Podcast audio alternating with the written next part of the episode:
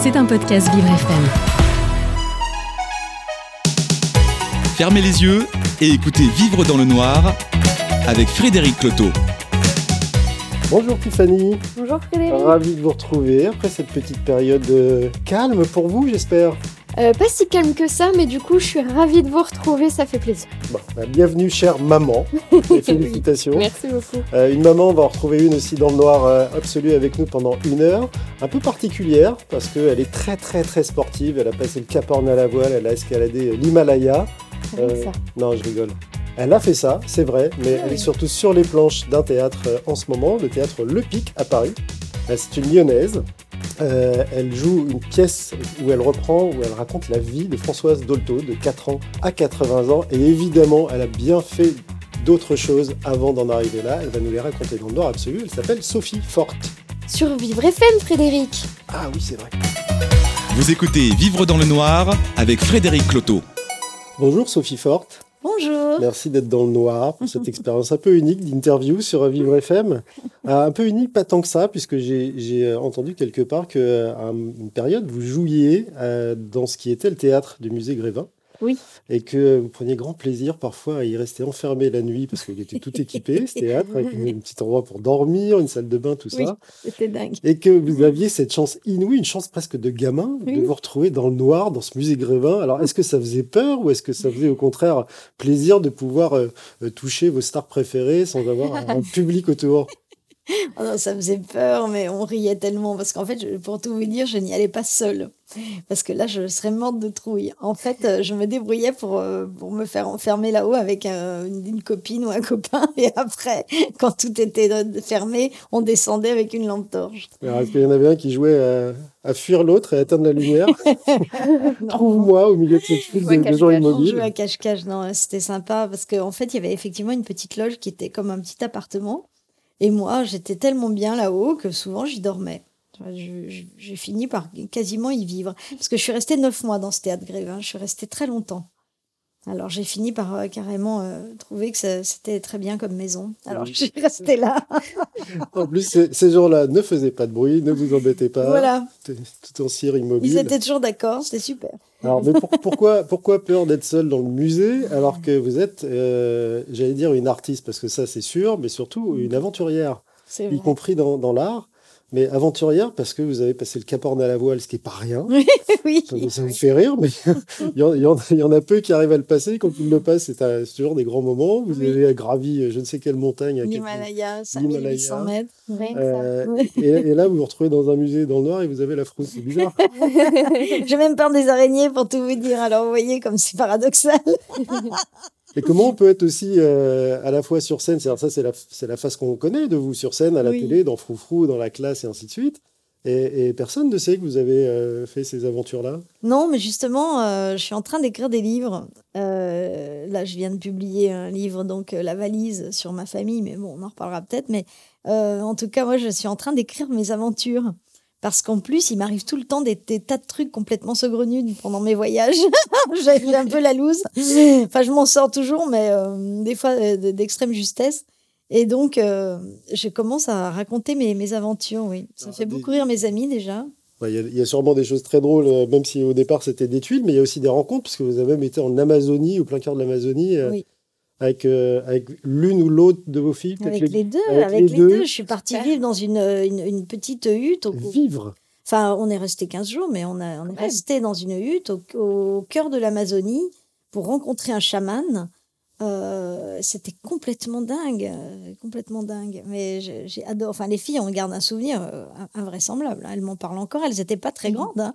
J'étais gonflée quand même d'emmener les enfants là-bas parce que ça aurait pu se faire avaler par un serpent ou dévorer par des piranhas. Ou des, ou des Oui. contrebandiers, parce qu'il y en a pas mal là-bas aussi, des, Ou- des ou orpailleurs. Là. Ouais, tout à fait. Non, non, mais c'était, c'était un peu n'importe quoi. Mais enfin, on était quand même encadrés. Hein. J'étais, euh, c'était un endroit où il y avait des gens. J'étais pas toute seule dans la cabane, mais, mais c'était passionnant. J'ai appris plein de choses. J'en ai tiré un spectacle qui s'appelait Le chaman et moi, d'ailleurs.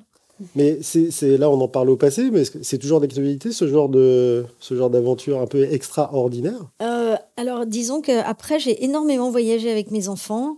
Euh, je les ai emmenés aux quatre coins du monde, mais on a fait des voyages moins extrêmes. On est parti euh, au Mexique, au Japon, voilà, on a, on a fait plein d'autres voyages comme ça, mais, mais beaucoup moins rudes.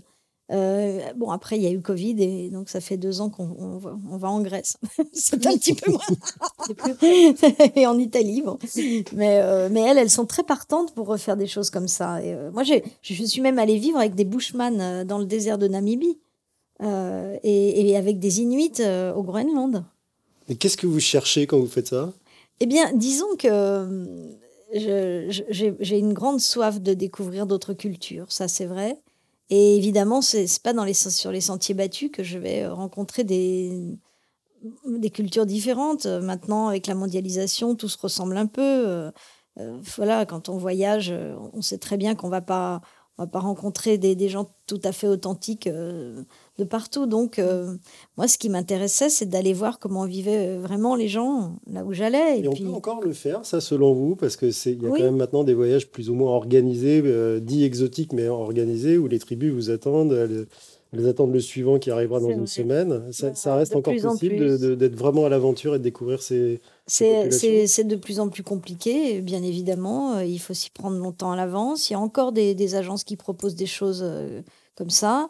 Moi, j'ai eu la chance de beaucoup voyager avec mon ex-mari qui, qui était un grand aventurier aussi. Et nous avons tiré des spectacles euh, de nos, de nos périples. Un thé sur la banquise, ben, c'est l'histoire de. Ça se passe au Groenland. Bushman, c'est l'histoire des Bushman, avec qui on, on est resté dans des huttes. Enfin, c'était une histoire incroyable. Donc, euh, en fait, on en, a toujours tiré des, spectacles pour en plus, après, pouvoir faire découvrir aux, gens ce qu'on avait vécu. Et maintenant, des livres. Et maintenant, des livres. Le Dalai et moi, c'était l'histoire de l'ascension de l'Himalaya. J'en ai fait un spectacle qui s'est joué pendant cinq ans.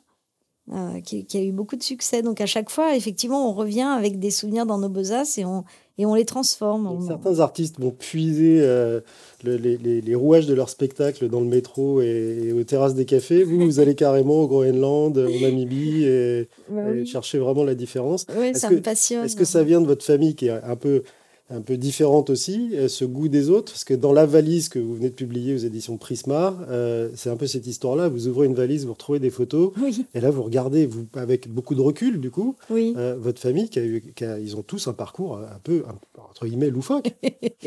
vous l'avez lu alors? Ben, je l'ai lu en partie, oui, parce que j'aime pas forcément tout lire ou aller voir les, artistes que, que, que j'interviewe. Je préfère me placer à la place de celui qui connaît pas et à qui on va dire. D'accord. Voilà. Eh bien oui, il se trouve que, oh, mais vous savez, comme dans toutes les familles, hein, je crois qu'on a tous euh, des, gens autour de nous qui mériteraient d'avoir des, livres, parce que chaque vie, chaque vie est une histoire et, chaque histoire pourrait faire un livre. Mais hum, il se trouve que, en fait, c'est pas parti de l'idée d'un livre, cette histoire-là. J'ai un oncle qui, euh, qui a ruiné toute la famille. Bon, bah, ça s'est raconté dans la valise, mais moi, la seule chose qui m'a légué, c'est une valise, une énorme valise qui était bourrée de photos. Et toutes ces photos, je les avais jamais vues. C'était des photos de la famille, de moi enfant, mais aussi des arrière-grands-parents que je n'avais jamais vus de ma vie. Et il y avait derrière des petites notes qui racontaient qui étaient ces gens et tout ça. Il avait pris mm. soin d'écrire les noms, euh, les, moments où avait été prise la photo et euh, voilà. Donc quand j'ai trouvé cette, cette, malle au trésor, j'ai ouvert cette valise pendant le premier confinement, puisque j'étais malade d'ailleurs, j'avais Covid, j'étais pas bien du tout. Mais j'étais, j'étais recluse dans ma chambre. Mes filles m'apportaient à manger comme un chien dans, une gamelle. et moi, je m'embêtais à s'en de l'heure. Alors je me suis dit, tiens, c'est le moment parce que j'avais jamais eu le temps, en fait, de regarder, d'explorer ma, ma, propre et votre famille. Histoire et mon histoire. Donc me voilà découvrant, euh, ouvrant la valise, découvrant des tas de photos. Je, me mets à, me passionner pour tout ça. Je fais des petits tas avec les gens, je regroupe euh, par époque tout ça et je lis sur tout ce qu'il y a derrière. Mm. Et puis à un moment, je me dis tiens, ce qui serait super, c'est de faire des petites fiches pour que mes filles sachent qui sont tous ces gens et que je raconte des anecdotes. En même temps, euh, voilà, ça sera amusant pour elles quand elles ouvriront la valise à leur tour. Me voilà faisant des fiches. Alors celui-là, c'était l'oncle André. Voilà ce qu'il a fait. C'était son histoire. Avec moi, il était comme ci, comme ça. J'étais le souvenir. Et puis j'arrête pas d'écrire. Et au bout d'un moment, je me dis, je suis en train d'écrire un bouquin, c'est pas possible. il, y il y avait des fiches partout. Bon, et euh, surtout que j'avais un ami qui m'avait demandé d'écrire une nouvelle parce qu'il voulait publier un livre sur euh, les témoignages des gens qui étaient confinés, ce qu'ils faisaient, comment ils s'occupaient, tout ça. Mhm. Donc je lui avais envoyé une nouvelle qui s'appelait La valise, hein, qui, racontait l'histoire de ce que j'étais en train de vivre, puisque je ne vivais que ça d'ailleurs à l'époque. Et il avait trouvé la nouvelle super et lui-même m'avait dit mais tu devrais faire un bouquin euh, parce que là on reste sur notre fin, il y a que cinq pages. Euh, bon. Alors me voilà me lançant dans la valise. Et c'est comme ça que j'ai écrit ce livre. La valise avec des histoires de personnages, parce que c'est c'est c'est Oui. pas juste une famille, ils sont vraiment chacun des, des personnages. Ah oui. Euh, un personnage, ben, on en a une de retour aujourd'hui avec nous, Tiffany, oui, euh, qui nous a quitté quelques mois pour euh, je suis de se retour. bébé. dédoublonner, on va dire. Ouais. Euh, félicitations à vous d'abord. Tiffany. On est ravis d'accueillir Ah euh, oui. votre, votre petite fille. Petit la- garçon. Petit garçon, pardon. dans-. Je pense aux deux filles de Sophie Ford, c'est pour ça. Faut Euh, bien qu'il y ait des garçons Petit aussi. garçon dans la famille de Vivre dans le Noir. Et en attendant, bah, vous avez une petite surprise sensorielle à proposer à Sophie, à nouveau, puisque vous avez rebuché sur comment la surprendre euh, dans le noir. On va vous retrouver toutes les deux dans quelques instants avec cette surprise sur Vivre FM et dans Vivre dans le Noir. Vous écoutez Vivre dans le noir avec Frédéric Cloteau. C'est l'heure de la surprise pour Sophie Forte, qui est notre invitée euh, ce matin, aventurière, euh, écrivaine, chanteuse aussi, on, en parlera également, et puis évidemment actrice euh, au théâtre en ce moment même, lorsque paraît Françoise au théâtre Le Pic. Euh, on parlera de cette pièce un peu après parce qu'elle est vraiment intéressante, surtout par rapport à votre parcours, puis à la famille dont on parlait tout à Oui. l'heure euh, dans, cette fameuse valise, cette malle au trésor. Mm. Et en attendant, la petite surprise de Tiffany, ben, elle est là, elle est bien là, sauf qu'on la voit pas, on va pas savoir ce que c'est jusqu'à temps Ah. qu'elle nous le dise ou qu'on le trouve. Et oui, vous ne savez pas ce que je vous ai prévu pour mon retour aujourd'hui. Alors, aujourd'hui, j'ai eu envie de m'inspirer justement de votre euh, pièce dans laquelle vous jouez actuellement. Dolto. Exactement, je me suis inspirée de Françoise Dolto aujourd'hui pour partir un petit peu en enfance. J'ai eu envie, voilà, de, de, de vous amener un peu dans vos souvenirs d'enfance dans le noir Mm. aujourd'hui et à travers les odeurs. Parce que je ne sais pas si vous le savez, mais en fait, les odeurs sont extrêmement liées à nos émotions, mais en fait, surtout à nos souvenirs. Tout à fait. Et donc j'ai envie d'aller puiser ça un petit peu chez vous. Je vais vous passer une odeur sur euh, ce qui s'appelle une mouillette. Vous savez, ces petites languettes de papier Ouais. qu'on trouve euh, voilà, dans, chez les distributeurs de parfums. ok. Donc je vous la donne. On va se trouver. Voilà, petite main, on a trouvé. Ça sent l'araignée, je crois. Mais non.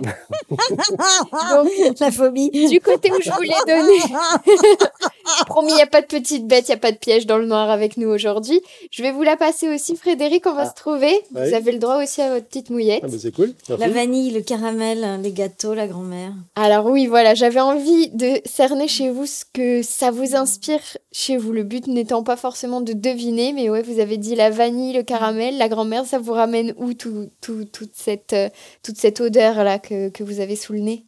Euh, ça me ramène euh, à Neuville-sur-Ain. Alors, on avait une petite maison euh, au bord de la rivière de, de l'Ain, donc à Neuville-sur-Ain, à côté de Lyon. Et euh, nous allions là-bas le week-end. Et j'avais une grand-mère qui était la maman de mon papa qui nous faisait des gâteaux magnifiques. et elle faisait cuire ça. a- C'était assez vétuste hein, comme petite maison. euh. Et elle faisait cuire ça dans son four. Elle nous faisait des gâteaux fantastiques. Et ça me rappelle ça. C'est vrai qu'il y a une notion vraiment très pâtissière euh, avec ce que je vous propose Mm. ici. Et vous, Frédéric, ça vous inspire quoi? Bah, ça m'inspire un truc que je déteste, Oh, c'est le chamallow. L'araignée. Non, Le chamallow. ah, le chamallow. oui. Ça, c'est- ça sent un peu le Ça chamallow. peut aussi, on a cette idée de, de Ah, bonbons. ouais, de toute façon, c'est une odeur qu'on va retrouver beaucoup dans plein de, de gourmandises euh, dans l'agroalimentaire aujourd'hui. Moi, je trouve que ça sent aussi pas mal euh, euh, des, petits, euh, des petites crèmes dessert à la vanille notamment. Ce Hmm. que vous sentez ici, ce que je vous ai proposé, ça s'appelle en réalité la vanilline. Donc c'est une molécule de synthèse, hein, très très simple, pure et dure. Mais si je vous la propose en tant que souvenir olfactif euh, vraiment de l'enfance, c'est qu'en fait, ça se rapproche énormément de la toute première odeur qu'on a pu sentir dans notre vie, l'odeur de notre maman, mais surtout l'odeur du lait maternel. Je suis en plein dedans en ce moment, je peux vous le dire. Ah, c'est intéressant. Euh, c'est une odeur, en fait, cette molécule de vanilline se rapproche beaucoup d'une autre molécule qu'on va retrouver dans le lait maternel. ah oui. euh, et qui a justement aussi cette sensation de sucre, de, de sucre vanillé, de sucrosité. Et, euh, Ah et donc, c'est pour ça qu'en fait, on a aussi cette notion, alors logiquement, de choses qu'on aime, hein, pas, pas le chamallow, mais plutôt justement de la pâtisserie, des choses très douces, du sucre. et C'est un petit peu le côté inné. Euh, on aime toutes, euh, toutes ces choses sucrées euh, encore aujourd'hui. Vous- Adultes, ça nous vous- renvoie vous à aimez l'enfance. les gâteaux, Sophie Fort? Oui, j'adore les gâteaux, Ah. j'adore ça, j'adore en faire. Mes filles en font aussi très bien d'ailleurs. Est-ce qu'il y avait des recettes dans la valise, tiens?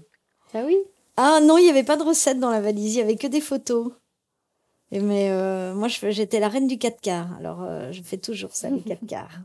En plus, en plus du 4 quarts, vous êtes sur scène euh, non-stop, là, tous les jours, c'est Oui. plein, au Théâtre Le Pic. Oui, du mercredi au, au dimanche, euh, à 19h du mercredi au samedi et à 18h le dimanche. On rappellera ça de toute manière dans, les, dans, le, dans, le, dans le podcast, Oui. évidemment. Mais ce qui est intéressant, c'est que vous aimez quand même euh, particulièrement l'enfance. Ah oui. Euh, vous vous dites que vous êtes une, une éternelle euh, enfant, mais là, vous vous en rapprochez encore en jouant une, fille de, une petite fille de 4 ans, Françoise Oui. Dolto, à 4 ans sur scène, et à 80 ans également. Euh, et puis, vous avez aussi à votre, votre, euh, comme flèche à votre arc euh, une série d'albums de, de chansons pour enfants Et oui. qui continuent de marcher. C'est vous faites des spectacles et il y a encore du monde. Comment vous arrivez à faire ça à l'heure où les mouflets ont plutôt le nez sur Sur les l'iPhone, sur les tablettes, sur la télé Je crois que les- ce sont les parents qui les amènent au départ, pour- justement pour les, faire, dé- pour les faire décoller de leur tablette.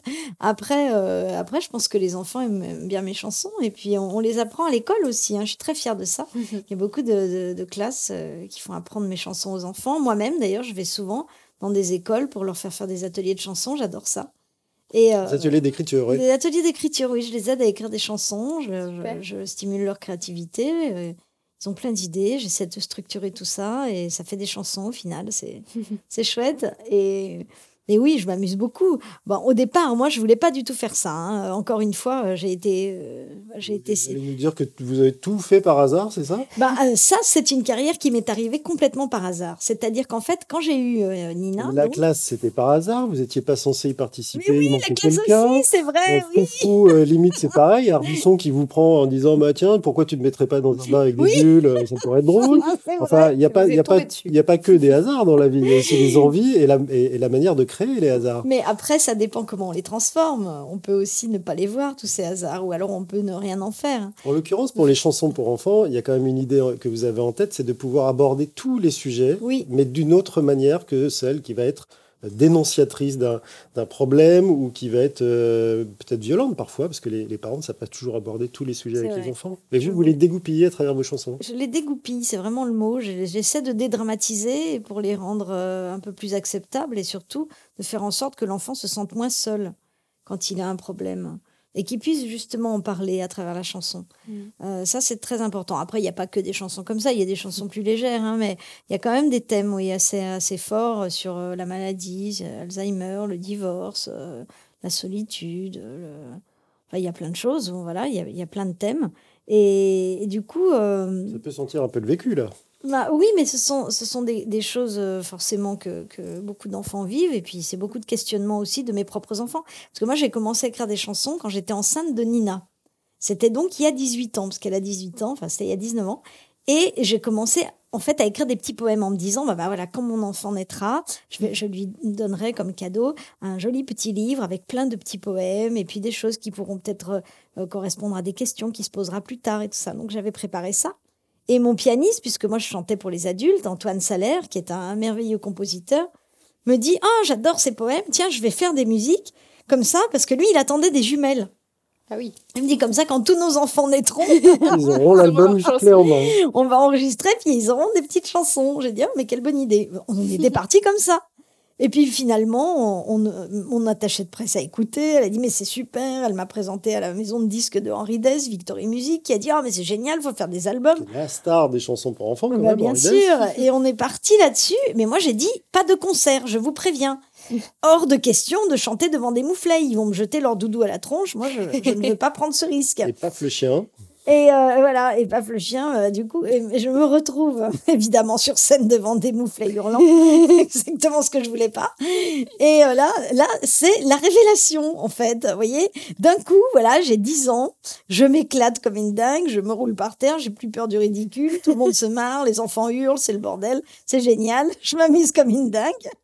Entre, entre il y a 19 ans et aujourd'hui, il y a peut-être d'autres sujets qui sont apparus. Oui. Euh, Est-ce que vous voulez vous, vous adapter un peu aussi le- les, les sujets que vous allez traiter à travers ces chansons? Parce que là, les gamins, aujourd'hui, ils entendent parler aussi de harcèlement, de Oui. drogue, de violence euh, faites euh, par les parents aux enfants, et c'est leur entourage en fait. Donc vous abordez aussi ces thèmes ou pas? J'aborde, j'ai pas réellement abordé ces thèmes, mais ce qui s'est passé, c'est que mon petit personnage, en fait, a, a grandi au fur et à mesure. Je, mes premières chansons étaient plus pour les tout petits. Mm. Et maintenant, euh, effectivement, ça, ça s'adresse plus à des enfants de, mettons, 8, 9 ans, 10 ans. Mais c'est compliqué de donner des âges parce que déjà, à 8, 9, 10 ans, ils écoutent euh, des, trucs, euh, du, RB, des trucs comme ça, donc du rap. Enfin bon, tout va très très vite. On peut plus dire c'est une chanson pour enfants de tel âge. Ce qui est sûr, c'est que même les ados qui les, qui les entendent pour la première fois ou qui les réécoutent, ça les touche parce que d'abord, ça peut leur rappeler des souvenirs de leur enfance et puis ensuite, ce sont des thèmes oui, qui, qui, qui leur parlent aussi. Qu'est-ce qu'ils vous disent à la fin d'un concert quand ils viennent vous voir, ou vous allez les voir, ou à, la sortie d'une classe d'école? Ah, bah alors, euh, ils me disent Ah, tu chantes bien, euh, t'es trop belle. Et alors, ce qui revient tout le temps, c'est Mais est-ce que tu es vraiment une petite fille? Ah, ah alors, tellement vous jouez bien. Ouais, alors, parce que je joue une enfant de 10-12 ans. Alors, je dis Je suis une petite fille, mais en dedans. Alors ils cherchent et ils comprennent pas trop. Prends ça et on se retrouve au prochain concert, on en reparlera. Et là, c'est la question qui arrive chez les parents. Et au fait, c'est quoi une petite fille en dedans? Ça. Et là, ils sont cuits. Et là, ils sont cuits parce qu'il n'y a pas de chanson pour y répondre. Bon, en tous les cas, vous allez rester avec nous pour continuer à répondre à, nos, questions. Sophie Forte, c'est un grand plaisir de, discuter avec vous, de retomber aussi un peu en enfance, avec aussi cette, odeur de lait maternel que nous a suggéré. Je n'ai pas proposé mon lait. Hein. Ils ont du bol, les bébés. On hein, va le garder pour votre petit garçon. Hein. Voilà. Et on va se retrouver dans le noir tout à l'heure, enfin tout de suite d'ailleurs, après une petite pause sur Vivre FM avec Sophie Forte. Vous écoutez Vivre dans le noir avec Frédéric Cloteau. Alors, on parlait d'enfance, Sophie Forte, avec vous, à travers les chansons que, que vous chantez pour les enfants. Vous êtes une enfant à l'intérieur, vous nous dites, vous nous expliquez ça euh, aussi à la fin de l'émission, si vous voulez bien, parce que je vais avoir du mal à comprendre. Euh, mais ces, ces, euh, ces, spectacles, aussi enrichissants soient-ils, n'effacent pas forcément les, les épreuves de vie ou les constats que vous avez pu faire dans le courant de votre vie sur la maladie, la différence, la souffrance mentale? Oui. Euh, que vous avez vous-même vécu un, petit moment euh, après mhm. une rupture, la souffrance aussi que vous avez, vu, euh, vous avez eu en voyant quelqu'un de très proche sombrer dans, la maladie d'Alzheimer. Absolument. Mais vous étiez quand même, j'ai l'impression, mais je vais vous, poser la question, déjà un peu sensible à cette différence parce que vous étiez quasiment la première femme euh, à écrire et à jouer une pièce euh, qui portait sur le handicap avec une personne euh, à mobilité réduite. Oui, j'ai écrit sur le fil. C'était il y a bien longtemps. Oui, c'était il, y a, il y a 15 ans, 15-16 ans. c'était ma première pièce parce qu'il faut vous dire que moi j'ai fait du one woman show pendant des années, ça a duré une bonne quinzaine d'années. Mm.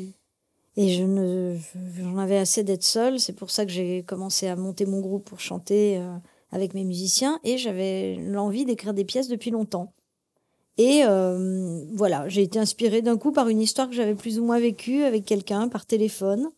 Et ça m'a inspirée sur le fil qui était l'histoire de deux personnes qui ne se voyaient pas, dont un qui est en fauteuil roulant et qui ment, qui ment à l'autre. Qui quoi la vraie histoire? Euh, La vraie histoire, c'est que j'avais un, j'avais, j'avais une relation téléphonique avec un garçon euh, qui n'était pas forcément loin euh, distanciellement de moi, mais qui, euh, mais qui était, enfin, je pense qu'il m'aimait beaucoup, mais il était, il avait un, son handicap à lui, c'est qu'il il ne franchissait pas le cap de me, de me rencontrer vraiment. Mais il vous avait mm. dit qu'il était en fauteuil? Non, non, il n'était pas en fauteuil, ah, mais moi j'ai inventé. Quand vous appelez mentir, c'est ça le, mensonge, c'est le, le, personnage hein, qui est en fauteuil, qui ment dans ma pièce, mm. qui fait croire à l'autre qu'il est un, jeune homme valide. Mais euh, moi, le handicap de mon, mon partenaire téléphonique, c'est que lui n'osait pas, euh, ne voulait pas me voir. Autocensure. Voilà, il pouvait se livrer que au téléphone et quand il s'agissait de se voir, il était beaucoup trop introverti et timide pour me, me parler. Donc j'ai transformé ça en, en, quelque sorte en, en un handicap physique.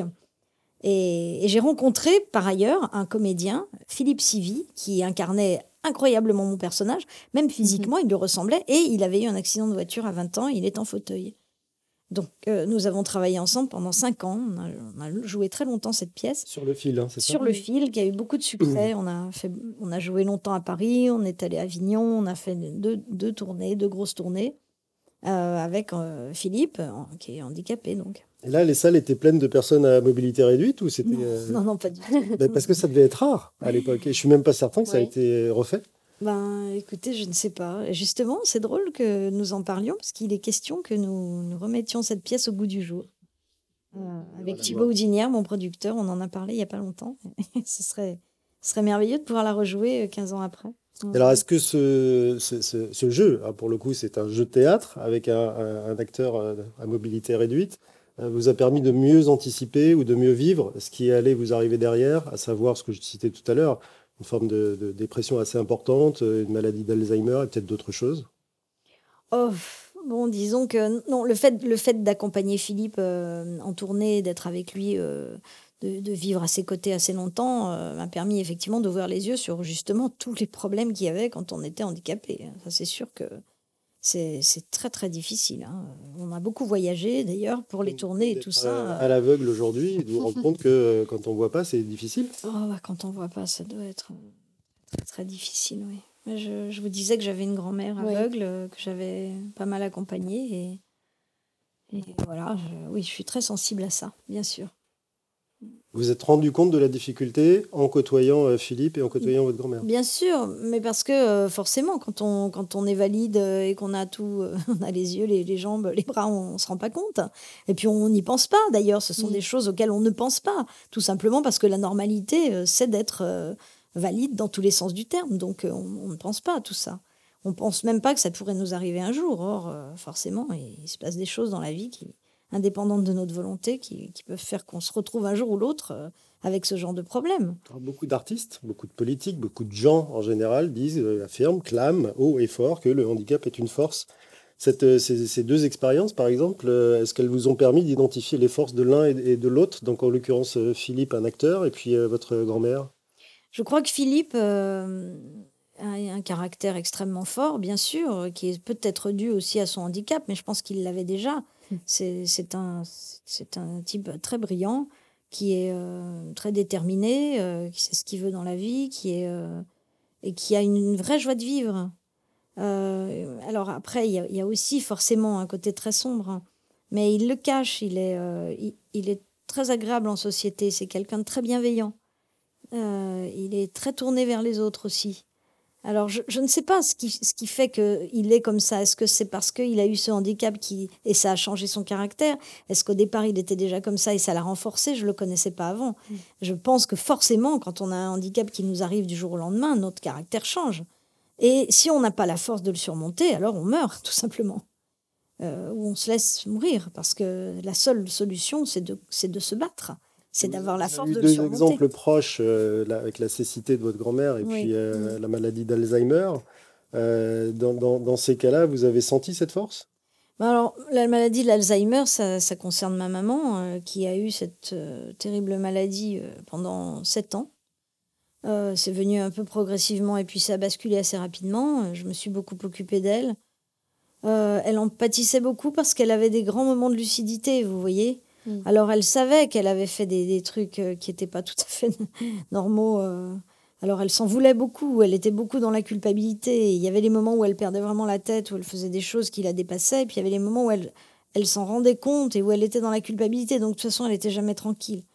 Et elle s'en voulait beaucoup vis-à-vis de moi, puisqu'elle voyait bien que je passais beaucoup de temps à m'occuper d'elle et que moi-même, ça me perturbait énormément. Ça, c'est très très compliqué de s'occuper de quelqu'un euh, qui perd la tête. Euh, surtout quand on a connu cette personne extrêmement brillante, mm. vive, euh, gaie, euh, tout ce qui était maman, une, femme extraordinaire, très vaillante, très volontaire, qui avait une pêche pas possible, qui était toujours très entreprenante, qui avait plein d'idées, qui était, qui était aussi loufoque que organisée. Enfin, c'était, c'était un personnage fantastique. C'est triste? Ah, c'est, c'est terrible. C'est terrible parce que on peut pas lutter. Si vous voulez, bon après je, dis une chose horrible, hein, mais quand on a un cancer, euh, on, peut, on peut lutter ensemble. J'aurais pu lutter avec maman contre la maladie. Or là, la maladie, c'était maman. Enfin, comment dire, je perdais maman. Je, je, luttais, mais toute seule. Parce que maman se transformait. Elle n'était plus maman. Je, trouvais une personne différente petit à petit, jour après jour. Et c'était épouvantable parce que j'avais l'impression qu'elle disparaissait petit à petit, qu'elle me, me lâchait, qu'elle me lâchait la main. Et, et je ne pouvais pas lutter avec elle puisque elle-même ne, ne, pouvait pas lutter contre ça. C'était son caractère qui changeait. Elle devenait euh, très paranoïaque, elle avait des excès de, de, de, vraie folie. Quoi. Enfin, c'était invisible. Ah, C'était très, ah bah, très visible, puis c'est très, très, très difficile à gérer. Donc euh, oui, c'est, c'est, bah, ce sont des épreuves. Moi, euh, bien sûr que ça m'a grandi, que ça m'a renforcé, mais comme toute épreuve pour tout le monde. J'avais beaucoup de choses à gérer à l'époque. J'avais mes enfants en bas âge, je travaillais avec mon mari, je, je travaillais d'ailleurs beaucoup aussi sur scène, je m'occupais de mes parents. Je- C'était une époque euh, extrêmement active dans ma vie. Je ne veux absolument pas remuer quelques couteaux que ce soit dans la plaie, c'est pas du tout le, le- le genre de, de la boutique, comme on dit. Mm. Euh, mais c'est vrai qu'on parle beaucoup de santé mentale en ce moment. Vous avez dû aussi, vous, en entendre parler, euh, avec la, la- la période Covid qui a, qui a Oui. créé des, des- Oui. des mouvements quand même importants dans, dans la tête des gens, pourrait oui. parler simplement. Euh, puis les, les événements de la vie, hein, parce que la, la vie fait aussi que c'est pas toujours linéaire et qu'on peut se retrouver euh, un jour au fond du gouffre. On en a eu un exemple euh, il y a pas longtemps avec Victoire Dosser, top modèle euh, international, qui du jour au lendemain se retrouvait en hôpital psy. Vous avez, vous, quelque part, toute proportion gardée, vécu aussi une épreuve assez dure qui vous a mis dans une, euh, dans une dépression assez importante. Vous en êtes sorti comment? Quels conseils vous pouvez donner? Est-ce que vous l'avez fait naturellement et par hasard, comme vous faites tout par hasard? Ou est-ce que vous êtes battu à un moment en disant, tiens, là, il y a un déclic? Ou, est-ce que, sim- ou tout simplement, est-ce qu'il y avait des gens autour de vous? Euh, je pense que vous faites référence à mon mari, euh, ex-mari, euh, effectivement, qui est parti du jour au lendemain, voilà, il y a six ans. Pour tout vous dire, je ne suis pas rentrée dans une dépression, euh, justement. Je- J'ai j'ai toujours lutté parce que, d'abord parce que j'étais pas toute seule dans le navire, il y avait mes filles qui étaient très affectées par ce départ Mm. et qui ont été extrêmement fragilisées par ça. Et moi, euh, je n'ai pas pu me laisser aller. En fait, euh, je, je- peut-être que j'aurais peut-être fait une dépression si j'avais eu le temps, en fait. Je C'est peux très- pas, j'ai j'ai piscine. voilà, c'est ça. C'est-à-dire que, comment vous dire, euh, j'avais la responsabilité de ces Mm. deux enfants. Euh, je ne pouvais pas moi-même me laisser aller. Alors bien sûr que j'étais très malheureuse, j'étais très triste, mais je peux pas dire que j'ai fait une dépression. La dépression, c'est quand on n'arrive plus à maîtriser les choses, qu'on qu'on n'a plus goût à rien, qu'on qu'on se laisse aller, qu'on n'arrive plus du tout à, à faire surface. Vous avez continué de, de jouer, d'écrire Ah, oui, chanter mais moi je jouais, j'écrivais, j'ai joué, euh, j'ai écrit avec Virginie Lemoine Chagrin pour soi, qui a été une pièce justement qui parlait de chagrin, qui m'a vachement aidé d'ailleurs à surmonter cette épreuve. Et cette pièce, euh, on l'a jouée pendant, on l'a jouée 300 fois, c'est énorme. On l'a jouée en tournée, on a joué euh, huit mois au théâtre La Bruyère à Paris, on a joué deux fois à Avignon. Elle a eu beaucoup, beaucoup de succès. C'était une pièce qui parlait de. Alors, pas, pas, c'était pas mon histoire personnelle, mais ça parlait d'une rupture et surtout du chagrin que occasionnait cette rupture et comment s'en débarrasser. Donc, c'était une pièce assez salvatrice quelque part. Et je crois qu'elle a d'ailleurs aidé des gens hein, qui m'ont beaucoup remercié après en me disant Ah, mais c'est formidable, un peu comme mes chansons pour enfants. Voilà. Ça nous aide, bon, tout ça. Mais moi, ça m'a aidé aussi moi-même. Ouais. Et c'est comme ça que j'ai surmonté ça. Et puis après, bien sûr, mes amis, bien sûr, euh, bien sûr mon métier, bien sûr mes passions, bien sûr plein de choses qui ont fait que la vie continue, bien évidemment. C'était pas la dépression, c'était la tristesse, c'est pas pareil. Le chagrin, le chagrin. chagrin d'amour. Le chagrin n'est pas forcément la dépression. Je veux dire, on fait pas forcément une dépression parce qu'on a du chagrin. On peut être extrêmement triste, extrêmement chagriné, extrêmement malheureux et ne pas tomber dans la Et dépression. puis il y a la thérapie euh, Sophie Forte qui est exceptionnelle. Je vis quelque chose et je le transpose sur scène. Exactement. Et je le transforme et ça Tout devient positif. On va rester positif avec vous, Sophie Forte, dans le noir pour la dernière partie de Vivre dans le noir. Tiffany, vous restez avec nous. On- si, vous avez encore un autre parfum, moi je veux bien parce que chamallow ça m'agace. Mais bon. On se retrouve avec cette odeur sous le nez euh, et avec vous, Sophie Forte, dans le noir tout de suite sur Vivre FM. Vous écoutez Vivre dans le noir avec Frédéric Cloteau. On retombe en enfance ce matin avec Sophie Forte. Vous êtes vous-même une, grande enfant euh, à l'intérieur, vous l'avez dit lors de vos spectacles et quand vous l'expliquez aux enfants qui viennent écouter vos chansons, euh, je suis une petite fille à l'intérieur. Bon, bah, la petite fille à l'intérieur, euh, c'est aussi celle que vous jouez sur scène au théâtre Le Pic. Oui. Vous rappellerez les dates parce que je suis désolé, je les ai pas sous le nez, mais mercredi, dimanche. C'est du mercredi au dimanche, le mercredi, du mercredi au samedi à 19h et le dimanche à 18h. D'accord. Alors, ça s'appelle euh, Lorsque paraît Françoise. Lorsque évidemment. Françoise paraît. Lorsque oui. Françoise paraît, ça parle évidemment de Françoise euh, Dolto, euh, qui n'était pas, selon vous, ou selon elle d'ailleurs, une psychanalyste, mais Un médecin un d'éducation. médecin d'éducation. Voilà. Alors, est-ce que, est que vous, sur scène, euh, vous avez ce sentiment-là quand vous retracez sa vie et que vous la jouez de 4 ans à 80 ans? D'être médecin d'éducation, bah, disons que. Euh, ce qui m'intéresse aussi, c'est qu'à à travers cette pièce, je, je, fais un petit peu mieux connaître Françoise Dolto, parce que Françoise Dolto, tout le monde a l'impression de la connaître, mais finalement, on la connaît très peu. Et surtout, on ne sait pas grand-chose de sa vie, de son enfance, de ce qu'elle a traversé et de comment elle s'est construite pour en arriver à faire ce qu'elle a fait. Donc c'était très intéressant de, de, montrer tout ça. Elle est très controversée, en fait. Euh, oui, elle a été très controversée parce qu'elle a été euh, avant-gardiste, parce qu'elle a révolutionné des choses et parce qu'elle a, elle a bousculé la, la pensée officielle. Donc forcément, dans ces cas-là, on est très controversé. Si on reste dans le courant, euh, on n'est pas controversé. Hein. on est controversé que lorsqu'on propose des idées nouvelles. Or, elle, elle avait une vision de l'éducation qui était différente, qui a changé beaucoup de choses, et tant mieux d'ailleurs. Et, euh, et ça, euh, forcément, ça n'a pas pu être. très, très bien, Sophie. Qui me correspond parfaitement. Et curieusement, moi, j'ai fait du dolto sans le savoir. Parce que, avec mes chansons et l'éducation que j'ai donnée à mes enfants, je crois que j'étais finalement assez proche de sa pensée. Et j'en suis très fière d'ailleurs. Mais je suis d'autant plus fière de jouer cette grande dame parce que moi, j'ai beaucoup d'admiration pour elle. À vrai dire, je la connaissais très peu quand on m'a proposé le rôle. C'est Éric Bu, qui est un, un auteur, metteur en scène et réalisateur, qui un jour m'a dit je pense que tu devrais, euh, je te vois bien en Françoise Dolto. J'ai dit pourquoi? Il m'a dit, je sais pas, je le sens. Et puis, tu as des marches avec les enfants, et puis tu as ta part d'enfance, et puis, et puis voilà, euh, je, je, vais écrire une pièce et ce sera sur Françoise Dolto. Très bien. Et quand j'ai lu cette pièce, j'étais très emballée. Euh, surtout parce que c'est un rôle en or, vous vous rendez compte de, Comment on devient Françoise Dolto? Comment on devient Françoise Dolto? C'est-à-dire que c'est toute sa vie de 4 ans à 80 ans, je peux jouer une dizaine d'âges différents, mais c'est génialissime. Je veux dire, c'est le rôle, c'est le rôle de ma vie, c'est le rôle de la sienne, mais c'est le rôle de la mienne aussi. Hein. c'est le rôle de nos vies parce que vraiment, euh, c'est extraordinaire euh, de jouer euh, un personnage pareil. En, en, plus, je suis extrêmement bien accompagnée parce que avec moi, il y a des comédiens exceptionnels. Il y a Christine Gagnepin qui est génialissime. Elle joue ma mère, elle fait peur. Je peux vous dire que toute la salle est terrorisée. Elle fait des journalistes, elle fait ma propre fille, Catherine, qui a vu la pièce plein de fois, qui Catherine Dolto. Et, et puis il y a Stéphane Giletta qui lui, alors lui. Qui, euh, qui est venu vous voir à la fin d'un spectacle en vous appelant maman. Oui, alors Catherine Dolto, la première fois que je l'ai rencontrée, elle monte sur scène, elle me serre dans ses bras et elle me dit maman. je veux dire, ça doit être sa fille, ça. et elle est très très charmante, Catherine. Elle, elle c'est une femme extraordinaire, vraiment. Elle a une, une, pêche, un élan, une intelligence. Ça veut dire quand même, Sophie Forte, que vous ne faites pas que jouer cette pièce, mais vous l'incarnez. Je pense que je l'incarne, tout le monde me le dit, et, et, et j'espère l'incarner. Parce que je me sens portée aussi par sa pensée, par ce qu'elle était, je me sens portée par son élan. Et je défends aussi ce qu'elle était, parce que ça me, ça me touche, vous voyez. Alors, ce qu'elle était en tant, que, en tant que femme qui s'est battue contre des idées qui étaient toutes reçues depuis oui, des décennies. Mais ou, oui. euh, ou, ces idées de dire faut, il faut parler autrement aux enfants et d'ailleurs simplement il faut, faut leur par parler. Il faut leur parler vrai, il faut dire les mots justes. Et ça, j'ai toujours été d'accord avec ça, bien avant de lire Françoise Dolto.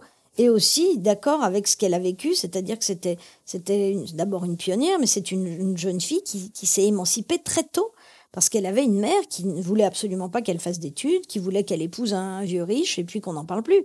Donc euh, l'histoire était là, c'est-à-dire qu'elle a vécu un drame, elle a perdu sa sœur très tôt. Sa mère s'en est jamais remise, elle a, pété un câble suite à la mort de sa fille. Et, euh, et c'est Françoise qui a pris, quoi. Sa mère, euh, elle le disait elle-même, j'aurais préféré que ce soit toi qui meurs. Donc c'est épouvantable pour une petite fille. Mais je crois qu'elle a, elle a eu l'intelligence et le recul nécessaire déjà à l'époque d'étudier ça de loin et de se dire bon, bon cette femme souffre, c'est pas forcément contre moi. Euh, voilà, voilà le problème. Donc, euh, elle, a réussi quand même à se construire sur, cette, sur la faille de sa mère. Et ça, c'est brillantissime. Et, et, après, en faire quelque chose pareil. Elle, s'est servie de sa souffrance pour en faire quelque chose. Elle l'a transformée. Et elle a réussi, euh, du coup, à, aider les autres grâce à ses propres souffrances à elle. C'est formidable ce qu'elle a fait, cette femme. Alors, ça, ça, vous plonge dans la psychanalyse que vous aimez oui. Euh, vous, vous, le dites assez régulièrement. Oui. Quel message vous pourriez passer aux parents qui sont en difficulté avec leurs enfants aujourd'hui, des ados difficiles, des ados, des ados violents, des ados fugueurs? Euh, Comment on peut euh, faire passer ce genre de message? Est-ce qu'il est trop tard? C'est-à-dire parce qu'on commence à, à, à l'âge de 2 ans, 3 ans Prenez en graine, Tiffany. oui. Ou, ou est-ce que euh, quand un, un, gamin de, de, 15 ans devient hyper dur, on peut encore euh, appliquer la méthode Dolto et, et, lui parler vrai et, et aboutir sûr. à des choses? Moi, je pense qu'il est absolument jamais trop tard. Même, même à 60 ans, on peut changer, on apprend des choses. Euh, ce qu'il y a, c'est qu'effectivement, plus tôt on commence à avoir des rapports, des relations vraies avec nos propres enfants, et mieux c'est. Euh, Mais, mais après, euh, bien, bien sûr que c'est pas trop tard. Le tout, c'est d'essayer de les comprendre, de- d'avoir des, des discussions, euh, j'allais dire d'adulte à adulte ou bien d'enfant à enfant, mais en tout cas de se mettre à leur niveau. Mm. Le problème, c'est qu'on veut souvent imposer des choses et les enfants, eux, ne comprennent pas forcément ce qu'on veut imposer. Il faut essayer de... Alors bien sûr, c'est pas, pas si facile. Il y a des enfants qui sont plus rebelles que d'autres. Il y a des enfants qui ont des, des gros problèmes, des grosses failles. À ce, moment- à ce moment-là, faut, faut qu'il y ait un médiateur. Il faut qu'on ait recours justement à quelqu'un dont c'est le métier et qui saura mieux faire que nous-mêmes. Mais tant que faire se peut, il faut essayer de. Bon, après, je donne des conseils. Moi, je suis pas Dolto, hein, mais, mais je- d'après, d'après ce que dit euh, Françoise Dolto, il faut, il faut. Parce qu'après, je veux pas me prendre pour elle non plus. allègrement à votre compte. Oui, c'est ça. voilà, la fille qui prend pour Dolto. Dites-le, dites-le. Vous devez 200 euros, merci. non, non, mais ce que je veux dire, c'est que je, bien sûr que je pense pas qu'il est trop tard à n'importe quel âge. Il est jamais trop tard pour dire les choses Mais à justes. l'époque de Françoise Dolto, les gamins, leur zone d'influence, c'était le petit camarade de classe, éventuellement la- la- les gens de la famille en vacances ou des choses comme ça. Là, Oui. aujourd'hui, il y a les influenceuses, il y a les joueurs de Oui. foot, il y a des gens Ah en fait qu'on ne maîtrise pas dans la famille Oui, et qui ont parfois beaucoup plus de poids sur les messages qu'ils passent auprès des jeunes. Et je parle des tout jeunes euh, très vite, hein, parce que c'est pas c'est pas les, que les ados de, de 15 ans qui regardent ça. Euh, et que- comment on peut imaginer euh, euh, de- contourner un peu ces, ces mauvais messages Oui. qui sont passés? Mais ce sont pas des choses à ignorer. Je pense qu'il faut, il faut pas faire l'autruche. Si on voit notre enfant qui, qui passe son temps à regarder tout ça, il faut qu'on en parle avec lui. Il faut essayer de faire en sorte qu'il prenne du recul surtout. Parce que tant qu'on a le nez dedans, on voit absolument pas les dangers. Donc il faut essayer toujours de faire en sorte que l'enfant voit autre chose, s'intéresse à autre chose, lui ouvrir l'esprit quoi. Si on a le- la, la chance de pouvoir lui payer des voyages, lui montrer d'autres choses, d'autres pays, d'autres gens, comment vivent les autres gens. Euh, Ou une autre parole, tout simplement, Une ce qui autre ne ce qui parole. ne coûte rien. l'intéresser à d'autres choses.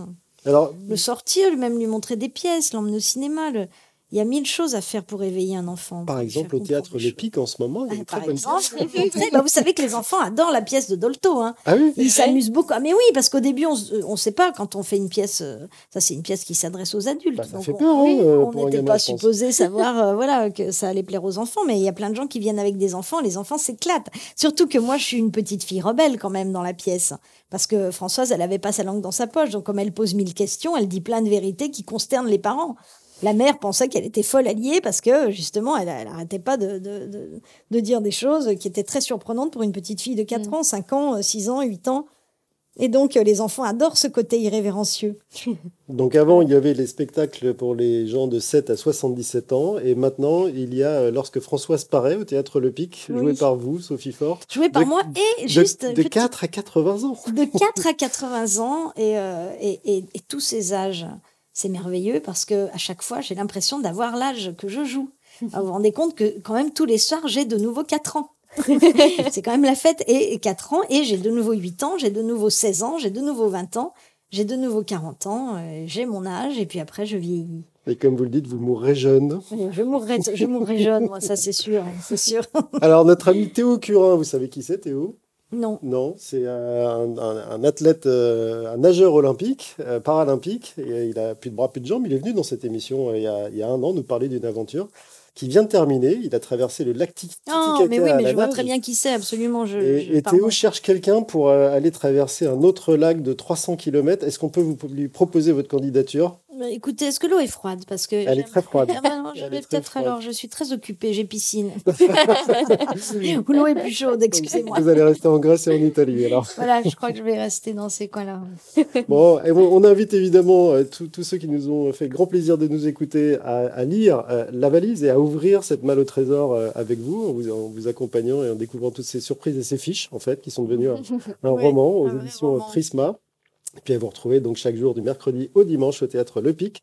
Lorsque Françoise paraît, l'histoire de Françoise Dolto, jouée par Sophie Forte. Merci Et Sophie. attendez, je dois Ah finir parce que j'étais en train pardon. de parler de, de Stéphane Giletta et on est parti sur autre chose, mais j'ai parlé de Christine Gagnepin qui m'accompagne Oui. merveilleusement et je, je veux saluer Stéphane parce que son, son travail est, est absolument prodigieux. Il fait des prouesses sur scène, il, il passe d'un personnage à l'autre, d'un accent à l'autre. Il se transforme, il fait Bernard Pivot et il fait mon père, il fait euh, Lacan, euh, il fait euh, Boris, euh, un russe, enfin le, le mari de, de Françoise, il est génial.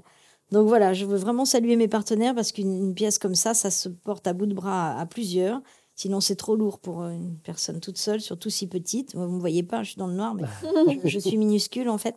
Et donc, euh, il y a aussi Eric Bu, que je salue, qui est le metteur en scène, euh, et puis euh, Thibaut Houdinière, notre producteur, Rita Becher, tous les gens, et Salomé Lelouch qui nous accueille dans son magnifique théâtre. Il faut savoir que le théâtre Le Pic, il est un peu haut, mais alors une fois qu'on est là-haut, ça vraiment, ça vaut le coup parce que c'est un petit bijou. Bah oui, c'est l'ancien théâtre de, de Lelouch. Ouais, c'est magnifique. Le théâtre 13, hein, c'était ça Ouais, l'ancien théâtre 13. L'ancien théâtre 13.